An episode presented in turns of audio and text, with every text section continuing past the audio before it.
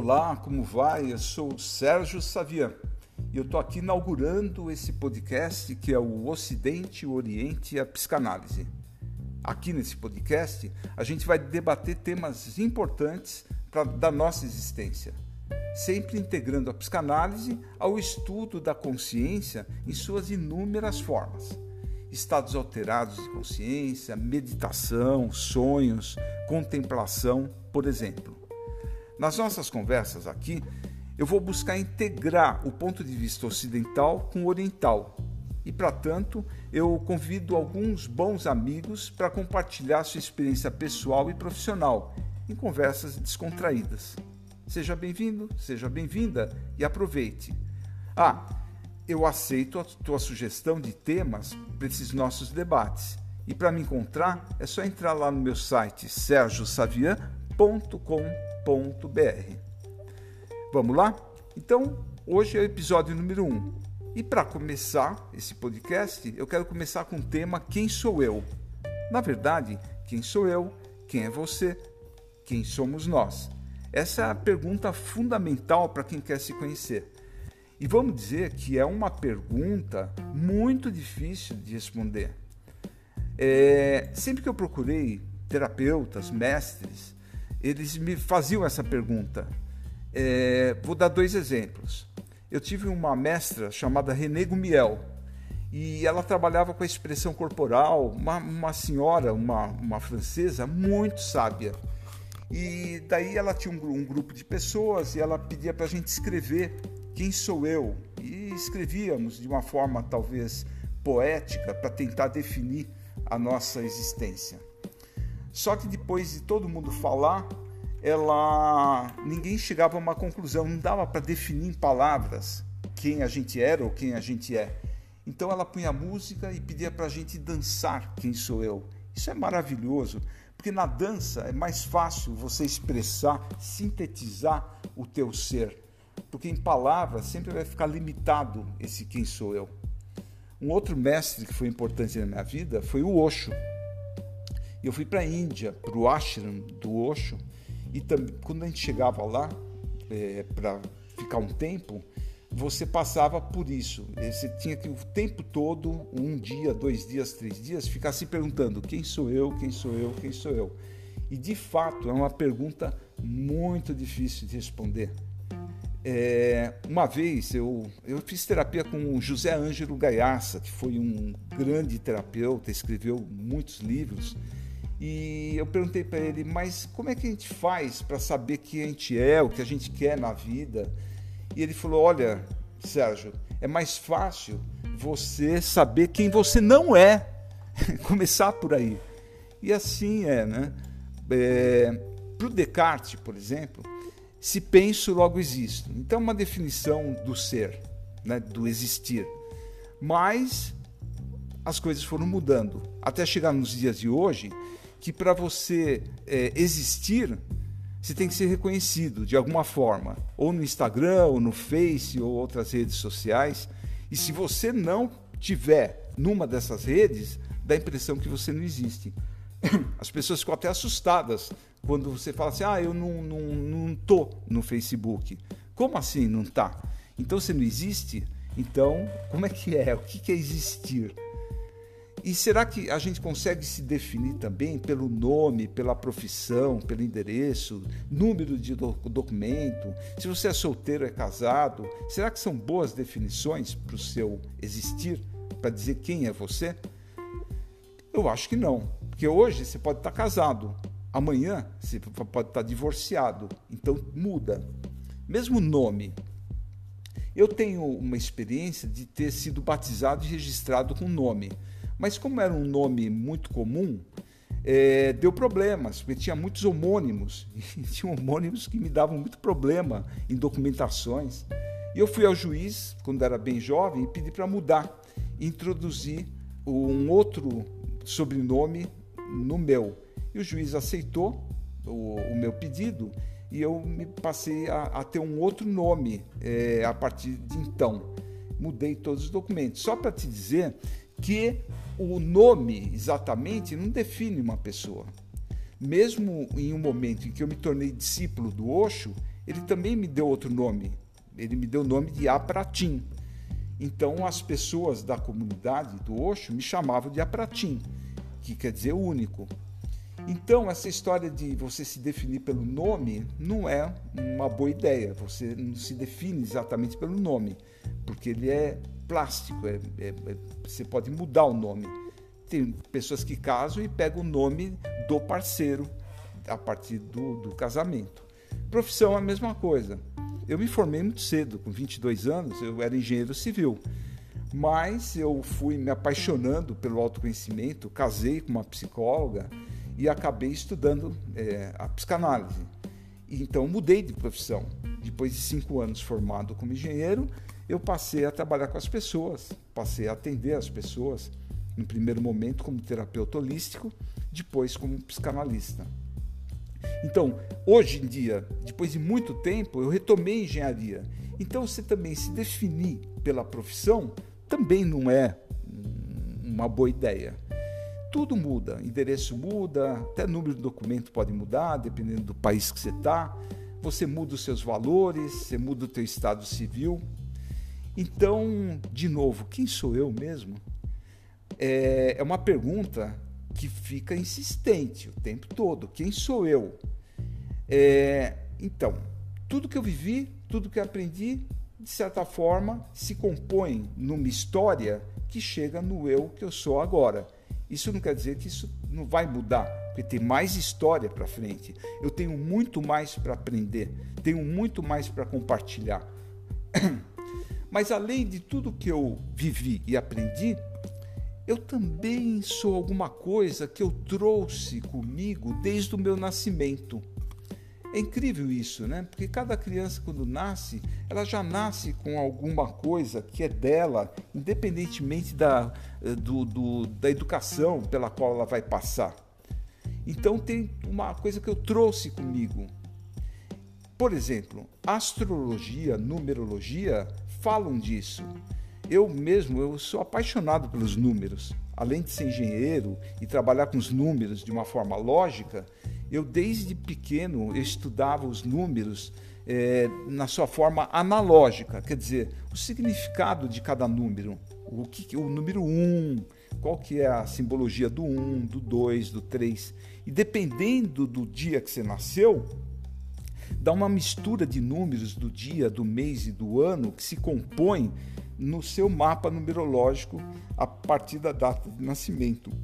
E é incrível, eu mesmo eu fico estupefato com essa coisa de que o número, a data de nascimento, fala alguma coisa que você traz consigo desde o seu nascimento. Do mesmo jeito, a astrologia. Né? Um bom mapa astrológico fala muito de você, da sua essência, de algumas coisas que você já traz consigo desde que você nasceu. Sem contar a genética, né? porque tem alguma coisa no seu, no seu genoma é, que você não é só, não determina só a cor do cabelo, não determina só a tua estatura ou o seu porte físico. A genética também, na genética, você também traz algumas informações de comportamento. Então, de novo, quem sou eu? Ah, acho que é bom pensar que você é uma mistura daquilo que você traz consigo e também aquilo que você vai aprendendo com a sua família no começo, com a escola e hoje em dia com todo, todas as informações que estão por aí e principalmente com tudo aquilo que você viveu, né? Então nessa mistura toda você começa a compor o teu eu. Agora, quando, conforme você vai fazendo o trabalho de autoconhecimento, que é em cima dessa questão de quem sou eu, eu entendo que você vai aprendendo a passar uma peneira. Porque muita coisa do que você aprendeu serve, é bom para você. Mas muita coisa do que você aprendeu não serve. A gente repete muitos padrões dos nossos pais, avós, bisavós. A gente eh, repete padrões que nem sempre são padrões é, é, bons para a gente. Nem sempre esses padrões nos servem de uma maneira é, boa. Às vezes são padrões, são vícios de comportamento que não nos levam ao melhor de nós mesmos. Então tem alguma coisa que a gente aprende que faz bem, tem outras coisas que nos faz mal. Agora, uma importância é, é, tem uma importância muito grande você nesse processo de autoconhecimento, quem sou eu, se perguntar como eu gozo, como é meu gozo. Quer dizer, do que, que eu realmente gosto, aquilo que me move profundamente, que me mobiliza na vida. Porque é, se você não fizer essa pergunta, você nunca vai saber quem você é. Então é importante você saber é, por onde você quer caminhar, aquilo que te move, aquilo que te dá potência de vida. Aí sim você começa a se aproximar de um eu mais profundo. É, outra forma de se definir também é a maneira que você cuida de si mesmo. Quer dizer, como é que você se alimenta, como que você se organiza ou como que você goza a vida. É, tudo isso vai, de certa forma, definindo é, quem é você. E mesmo essa história de como que eu é, lido comigo mesmo, quer dizer, como que eu me cuido, como eu lido comigo mesmo. Porque o jeito que você lida com você mesmo também, de, de alguma forma, vai determinar a forma que você se relaciona com as pessoas. Como é que se estabelece as relações? Então, como é que essas relações são reflexo da forma que você lida com você mesmo? Então, tudo isso vai te definindo, né? Se você é uma pessoa mais generosa, mais egoísta, é, mais individualista ou não, é, como é que você se relaciona? Se é mais gentil, se é mais grosseiro, tudo isso vai falando de você, ou pelo menos do momento em que você se encontra, porque tudo pode mudar. Alguém que se conhece também sempre tem que se perguntar o tempo todo o que eu quero e o que eu não quero para minha vida ou na, no aqui e agora. Então é, é muito importante se, se perguntar o que, que eu quero, o que, que eu não quero. E, e é importante você também reconhecer esse teu querer e ser fiel ao teu desejo. Mesmo que o seu desejo não esteja de acordo com aquilo que desejam para você. Alguém que se dedica ao autoconhecimento sabe que não sabe o tempo todo. Já dizia Sócrates, né? Eu sei que não sei. Então, é, alguém que está no autoconhecimento sempre está aberto para aprender. Não fecha o assunto. Eu sou assim. Não.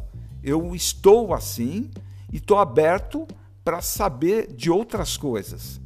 Eu saio da bolha daquilo que é conhecido e me abro para o que é desconhecido, para me ampliar no desconhecido. Então, para isso eu tenho que fazer escolhas. Então, eu também me defino pelas escolhas que eu faço. Como é que eu me posiciono na vida? E não se posicionar e não escolher também é uma escolha. É uma escolha de deixar que as coisas aconteçam não é, pelas suas decisões. As coisas vão acontecendo pelas decisões é, do destino, do outro, do governo, sei lá de quem. Agora, você ter a coragem de assumir posições na vida que estejam em consonância com o seu querer, pô, isso é é o, o caminho de você criar uma forma, de você ter uma forma que é sua. Quem não se conhece é sempre levado pelo querer do outro, não tem jeito. Pelo querer do parceiro, pelo querer da família, pelo querer do coletivo, está sempre no querer dos outros. E cria, isso cria uma insatisfação muito grande, porque lá no fundo da tua alma, ela fica insatisfeita, você fica insatisfeito, porque você sabe que você está indo de um jeito que sem forma, sem a tua, sem o teu, sem, sem se conhecer, sem entender o teu eu. Por falar nisso, a gente pode falar de um eu pequeno, que é um eu apoiado nessas opiniões dos outros, é um eu muito pequeno e fraco, né? Agora, um eu mais conectado com uma coisa essencial, com teu espírito, é um eu grande, né? É um, é um eu que está em consonância não com a opinião dos outros, mas está em consonância com que é, a existência mesmo, que a vida quer de você. Por isso, você precisa saber de si. A gente está falando, sabe do que? Da autorreferência, que é a referência do si mesmo. que é bem diferente do objeto referência. É, você, quando está sendo direcionado, quando tua vida é direcionada pelo objeto referência, você está sempre pendente da aprovação dos outros. Você quer ser aprovado, você quer ser amado, quer ser reconhecido pelo outro. Deixa eu tomar uma aguinha aqui. No fundo, você quer pertencer ao rebanho, à massa, pertencer à família, pertencer a um pensamento comum. Dá muito medo de não pertencer. Como é que fica se você se sente não pertencendo? O pensamento comum, ele serve para manter a cultura dominante.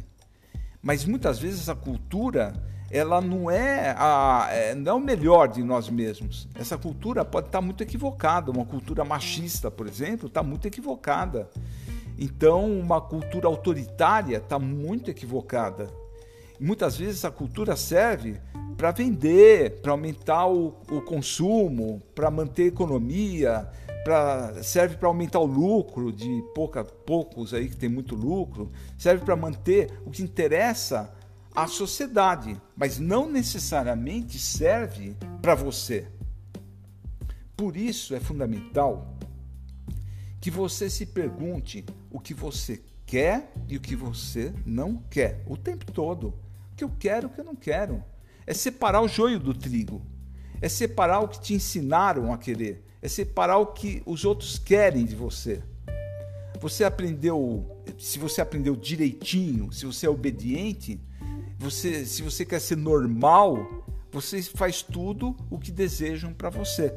Mas você não conhece o que você deseja mesmo, o seu gozo, o seu desejo você quer se igualar, não quer ficar para trás. A pergunta que mais me fazem aqui nas sessões de terapia é para Sérgio, eu sou normal? Ou é normal sentir isso? E é o que mais vê, não é só aqui. É as pessoas que me entrevistam também perguntam, Sérgio, isso é normal ou não é normal? Eu não gosto. Esse conceito do normal é um conceito de estatística ele não existe em si, existem pessoas e cada pessoa é de um jeito, cada pessoa é única. Então, a gente precisa parar de se comparar com os outros, de querer ser normal, ou de se sentir inferior, ou de ser superior. Mas é, é importante você saber quem você realmente é. O que, que você faz com a tua vida? o que, que você faz? O que você faz durante a vida? O seu fazer é pautado por quais desejos? Você realmente se motiva com a vida? Você tem esse tesão pela vida? A gente precisa aprender a selecionar os desejos. Porque a, a mente, a gente precisa aprender a desconfiar da nossa própria mente. Então, a questionar a própria mente. Porque a mente também está contaminada por muitos conceitos, valores que você aprendeu em algum lugar. Então, a tua mente está contaminada por um pensamento comum, pelo pensamento vigente. E quem te disse que esse pensamento vigente é o melhor? é, você pode se achar muito inteligente. Você pode achar que sabe o que quer. Aliás, alguém que se conhece não fica por aí dizendo eu sei o que eu quero. Isso é frase de quem está muito cru no autoconhecimento. Quem está mais avançado sabe que não sabe, está aberto para saber de um outro jeito. Quando você diz que sabe tudo, você fica fechado para novas possibilidades. Você enquadra tudo. Então tem que tirar da moldura. A vida, tem que tirar a vida da moldura de uma coisa que você fala, é, eu sei o que eu quero para o resto da vida. O que, que é isso? Você se fecha no que é conhecido. Você não experimenta o novo, o desconhecido. Mas é exatamente com o desconhecido que você se amplia. O, o desconhecido te move o teu tesão, a sua vontade de viver. Pessoas que é, falam, ah, eu sei o que eu quero e que julgam muito o certo e errado, normalmente ficam deprimidas, porque ficam apertadas ali naquela moldura é, do, do, do, do saber, eu já sei o que eu quero. A vida está em movimento, meu amigo, minha amiga. Se você para com esse movimento, se você fica estagnado naquilo que já conhece, ou pensa conhecer, né? Porque é muita pretensão achar que você já conhece tudo. É muita pretensão. Se você fica preso a isso, a vida para também. Aí você deprime. Deprime porque não permite o movimento. É, você busca o autoconhecimento em livros, nas terapias. Também pode buscar o autoconhecimento viajando. Viajar é ótimo. Você vê outros pontos de vista. As artes todas, né? As artes trazem uma reflexão é, na arte da alma da humanidade. Você pode buscar também é, na astrologia, na numerologia, que são estudos não científicos, mas que têm muita validade. Eu gosto muito do Jung, estudo muito Jung. Jung estava aberto, a, ele tem um livro que chama Psicologia e Religião Oriental.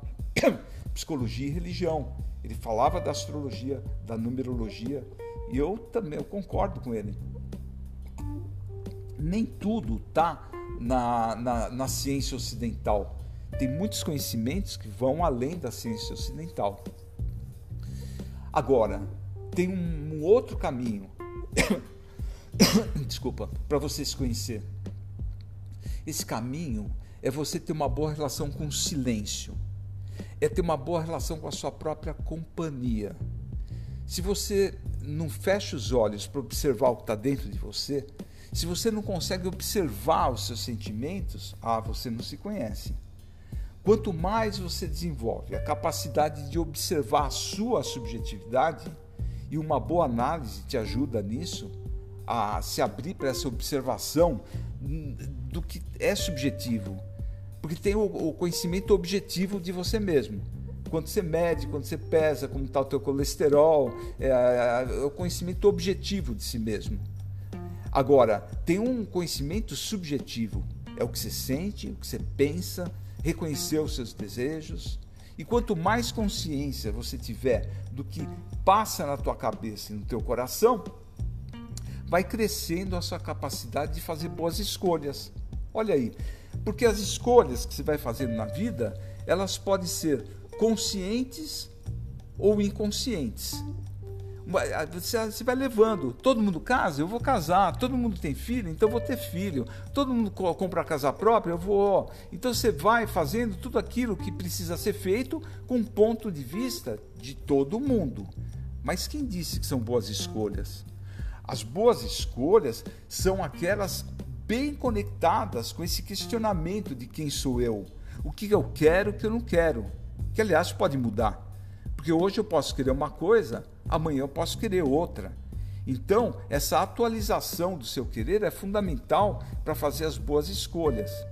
E quanto mais experiência você tem de se conhecer, de observar os seus pensamentos e os seus sentimentos, melhores escolhas você faz. Você não fica de bobeira fazendo escolhas quaisquer que vão arrebentar lá no futuro, vão dar pau lá no futuro. As boas escolhas, elas têm a ver com a consciência. E a consciência significa que você começa a sair do rebanho e assumir seus próprios desejos. Quer dizer, você sai do objeto referência e se conecta com a autorreferência. Ah, mas para isso você precisa se desocupar um pouco desse eterno fazer inconsciente, de você se ocupar o tempo todo com coisas que nem sempre são boas para você. Você se ocupa de muita coisa, você vai se entupindo de ocupações, você se entope de comida, se entope de bebida, se entope de droga, se entope de remédio, você se entope de um fazer constante, você se entope de trabalho que muitas vezes não tem nada a ver se se entope para correr atrás de valores que você nem, nem são seus, que você aprendeu. Então, é muito importante você se desocupar, sair da, da, da vida mecânica, sem questionamento, sempre fazendo o que manda o figurino. Então, você precisa ter coragem para sair dos padrões de certo e errado. Quanto mais você vai conhecendo a sua subjetividade, entendendo que para você mesmo não tem essa história do bem e do mal, você tem tudo dentro de você. Quanto mais você observa os seus sonhos, você vai compreendendo. Você primeiro tem que aprender a lembrar dos sonhos, depois observar os seus sonhos. Você vai aprendendo que dentro de você tem tanta coisa, Tem tanta coisa que você concorda e que você não concorda conscientemente. Aí você começa a entender que né, você não é, não é santo, que ninguém é flor que se cheire, e que o defeito do outro também é seu defeito, que a qualidade do outro também é sua qualidade. Então você começa a descobrir o que é certo e errado para você mesmo, de escolhas que você faz em função daquilo que você quer e que você não quer. E quanto mais você observa os seus pensamentos, você vai entendendo que eles não são seus. Eles só passam por você. Os seus pensamentos são passageiros, eles são hóspedes que vão e vêm. Entra um hóspede, sai um hóspede. Entra um pensamento, sai um pensamento. Sentimentos também vêm e vão, eles passam, tudo passa. E o que é agradável passa e o que é desagradável passa. Quer dizer, o gozo passa e a dor também passa. Então, a hora que você entender que tudo passa, a vida começa a ficar melhor. Agora, o que está sempre ali dentro de você e nunca passa, sabe o que é? O vazio. Tudo passa, mas o vazio não passa. Você sempre retorna ao vazio, ao nada, porque o vazio, nada é a realidade suprema. Se você for ver bem o universo todo, em tudo, até nesse lugar que você está na sala, olha do teu lado, vê quanto vazio que tem e quanto que tem de objetos. É, é muito vazio, mesmo dentro dos objetos tem muito vazio. Então, vazio, nada, é uma realidade que não dá para fugir o tempo todo dessa realidade. As pessoas têm muito medo do vazio, têm pavor do vazio, mas é um grande equívoco. Porque quanto mais você se aprofunda no questionamento de quem sou eu, mais entende que tudo passa, sua infância passa, tua adolescência passa, tua juventude passa e a velhice também passa. Até a vida passa por você. Quanto mais consciência, quanto mais reflexão profunda, mais você compreende o nada, o vazio que está dentro e fora de você. E ao invés de negá-lo, ao invés de temer o vazio, de fugir do vazio, que nem o diabo da cruz, se ocupando, se dopando, se preenchendo com coisas muitas vezes que não tem nada a ver, ao invés de tentar preenchê-lo a todo custo, você aceita essa realidade e você escolhe melhor como que você preenche esse vazio de vez em quando. Então você coloca no vazio alguma coisa que tem a ver, que te move profundamente. Por exemplo, eu tenho conheço um rapaz que se reclama muito desse vazio e ultimamente ele se descobriu um artista. Ele está tatuando as pessoas, faz tatuagens lindíssimas o artista estava dentro dele, ele não conhecia.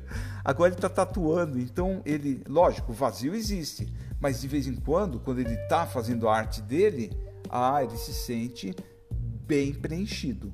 Então a gente precisa aprender como é que a gente preenche o vazio. Não é de qualquer jeito, é fazendo boas escolhas. Então, essa história de entender o vazio, entender que tudo passa, também vai a gente vai entrando em contato com o sentimento e a consciência do quanto a gente é insignificante. Porque se eu não estou mais aqui, a vida vai continuar. Sem mim, a vida continua. E quando eu me for, talvez eu me torne o quê? Um, uma lembrança durante algum tempo. Depois passa também. E aqui, de passagem, a única coisa que dá para fazer é deixar a vida passar por mim. Então, se eu deixar a vida passar por mim, saindo dos julgamentos, dos conceitos, fica bem melhor. É o aqui agora. Ah, esse sentido da vida é a própria vida, é o próprio viver a vida, o que a gente está fazendo a cada momento. Eu aqui de passagem aproveito a vida. Eu colaboro com a vida. Eu reproduzo a vida. Então, eu crio e na criatividade eu me descubro como um canal, um canal da vida. Na imensidão do cosmos, no infinito do cosmos, a gente é praticamente nada. Mas o pouco que somos faz parte, a gente faz parte desse todão, né? A gente faz parte desse universo que pulsa e a gente faz parte dessa pulsação da, do universo e da vida. Então, a gente não é exatamente o que a gente pensava ser. a gente não é a onda. A onda, ela é efêmera e se dilui na praia, que morre na praia. O eu pequeno é uma onda que morre na praia. É frágil. O eu pequeno, que é apoiado no objeto referência, no que os outros querem da gente, é muito fraco. Agora, se você entende que você faz parte do oceano da vida, de todo o universo, desse oceano cósmico, aí tem potência, hein? Aí é potente. Aí é potencialidade pura. Aí está falando de um eu que não é esse eu egóico e é um, é um outro eu, é um eu mais profundo, que faz parte dessa pulsação de todo o cosmos. Então, ao sair das, dessas camadas superficiais, da vaidade, do objeto de referência, quando a gente mergulha dentro de si e a gente se conecta com algo que não é passageiro, que sempre esteve ali, aí estamos falando de um quem sou eu mais interessante. Na superfície do mar tem muitas tempestades. Tudo pode acontecer. Agora, no fundo do oceano, está tudo em paz. Paz profunda. Bom, ficamos por aqui nesse primeiro episódio. Se você gostou desse conteúdo, acompanhe os próximos que virão nesse podcast. Se quiser falar comigo, me procura no meu site que é sergiosavian.com.br. Tá bom? Abração e até a próxima.